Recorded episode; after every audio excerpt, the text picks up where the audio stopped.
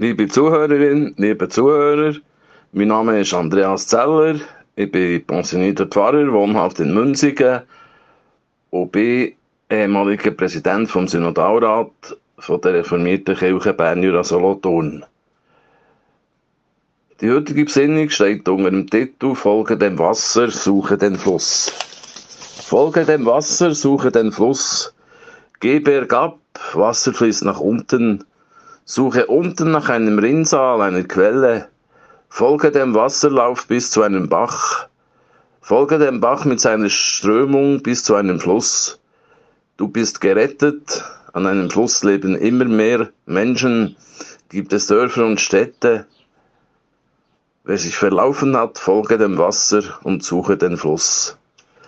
Noch bevor Gott der Mensch hätte schaffen und ihm sein Lebensodem in die Nase hat blasen, noch bevor der erste Mensch sich können verlaufen, ist er schon da gewesen, der mächtige Fluss.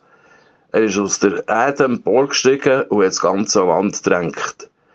Erst ist das Wasser geströmt und nachher ist der Lebensodem gegeben worden und schließlich der Garten gepflanzt in Eden gegen Osten her.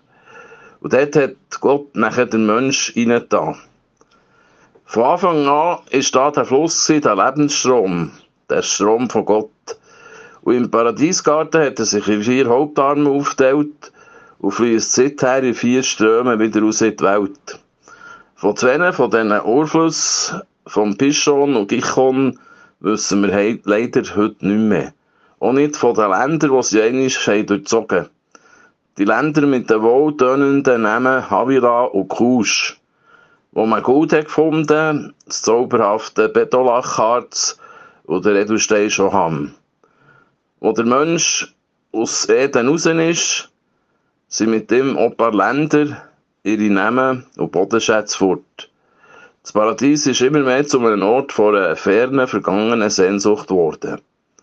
Aber auch die beiden anderen Flüsse, die von Anfang an aus dem Paradiesgarten geströmt sind, sind immer noch gegenwärtig. Tigris und Euphrat. Der Tigris, im Namen nach der Fluss von der Reiher, fließt über 1900 Kilometer aus türkischen Gebirgen her, bildet eine natürliche Grenze zu Syrien, durchströmt der Irak und verbindet sich dort schließlich mit dem Euphrat. Der Euphrat, seinem alten Namen nach gute Furt und darum gut zu überqueren, windet sich über 2700 Kilometer ebenfalls aus türkischem Gebirge ab und fließt parallel zum Tigris durch Syrien, schließlich auch ein Stück durch den Irak. Beide Flüsse umschließen die Landschaft, wo der wunderbare Name Zweistromland trägt. Nach ihrer Verbindung ergießen sich Tigris und Euphrat als neuer gewaltiger Strom Shat al-Arab im Persischen Golf, ins Arabische Meer und in den riesigen Indischen Ozean hinein. Vier Ströme fließen aus dem Paradies raus und drängen die Welt außerhalb vom Garten zu Eden. Nicht das ganze Paradies ist den Menschen also verloren gegangen, wo sie haben müssen ihren Garten verlassen und ins Leben jenseits von Eden haben müssen aufbrechen. Gott hat ihnen vier Flüsse zum Leben mit auf den Weg gegeben.